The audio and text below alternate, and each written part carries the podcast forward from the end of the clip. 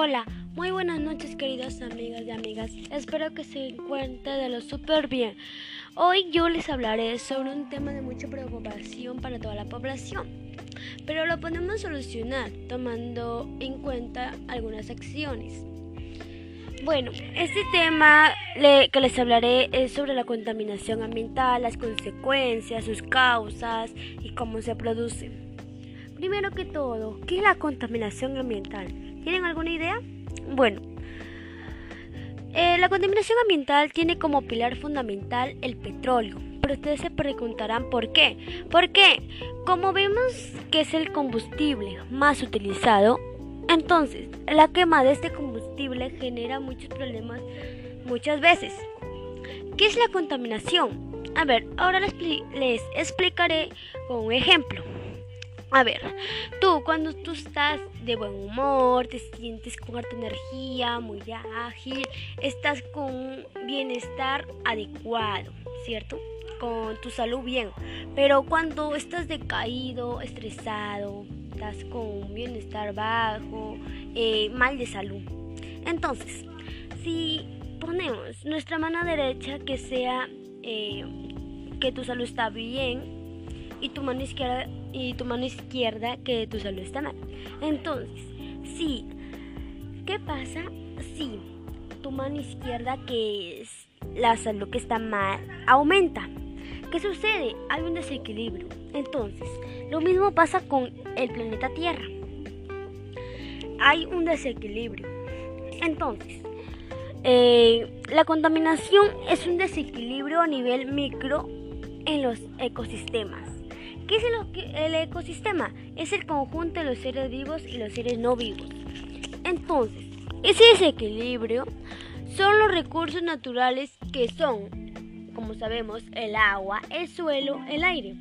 ¿Cómo se contamina el aire? Bueno, el aire se contamina por los humos de la refinería, el humo de los carros. Dentro de esos humos habrá sustancias que deliberan componentes químicos, por ejemplo, van a deliberar dióxido de carbono, dióxido de azufre, entre otros. Su consecuencia es el efecto invernadero y enfermedades respiratorias. Ahora, la contaminación del agua. ¿Cómo se contamina el agua? A ver, el agua se contamina por los desechos químicos de las fábricas e industrias por el derrame del petróleo, del mar. su consecuencia de la enfermedad son las enfermedades respiratorias que poco a poco van aumentando, la destrucción de la biodiversidad. También, eh, ahora, por último, ¿cómo se contamina el suelo?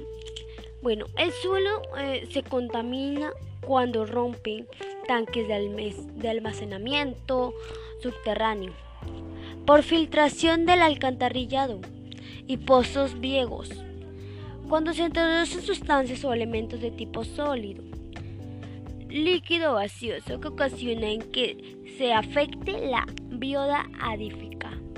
Su contaminación del suelo trae enfermedades, la propagación de los antibióticos por el medio ambiente favorece la resistencia de los protegenos a estos fomacor. Eh, eh, esto, y la contaminación ambiental, que como vemos está aumentando poco a poco, podemos darle algunas soluciones. Bueno, yo he planteado algunas. Utilizar las tres R's, evitar la, la deforestación, evitar o poner multa por botar petróleo en el mar. Como muchas veces vemos que los pescadores eh, derraman el petróleo y eso dañan a nuestros peces y poco a poco van desapareciendo, ¿verdad? Prohibir tirar basura en el mar. Eso también porque a la hora que el mar recoge así con sus olas, va, este, trae la basura que tiran las personas, lo trae al mar y eso afecta a nuestros peces marinos. No quemar basura. Eso también afectará al aire y muchas cosas más.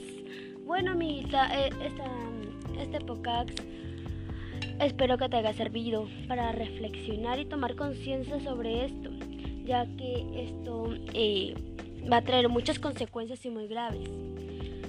Ahí le dejo una frasecita. si nuestro país quieres cambiar, nuestro ambiente debes cambiar. Gracias.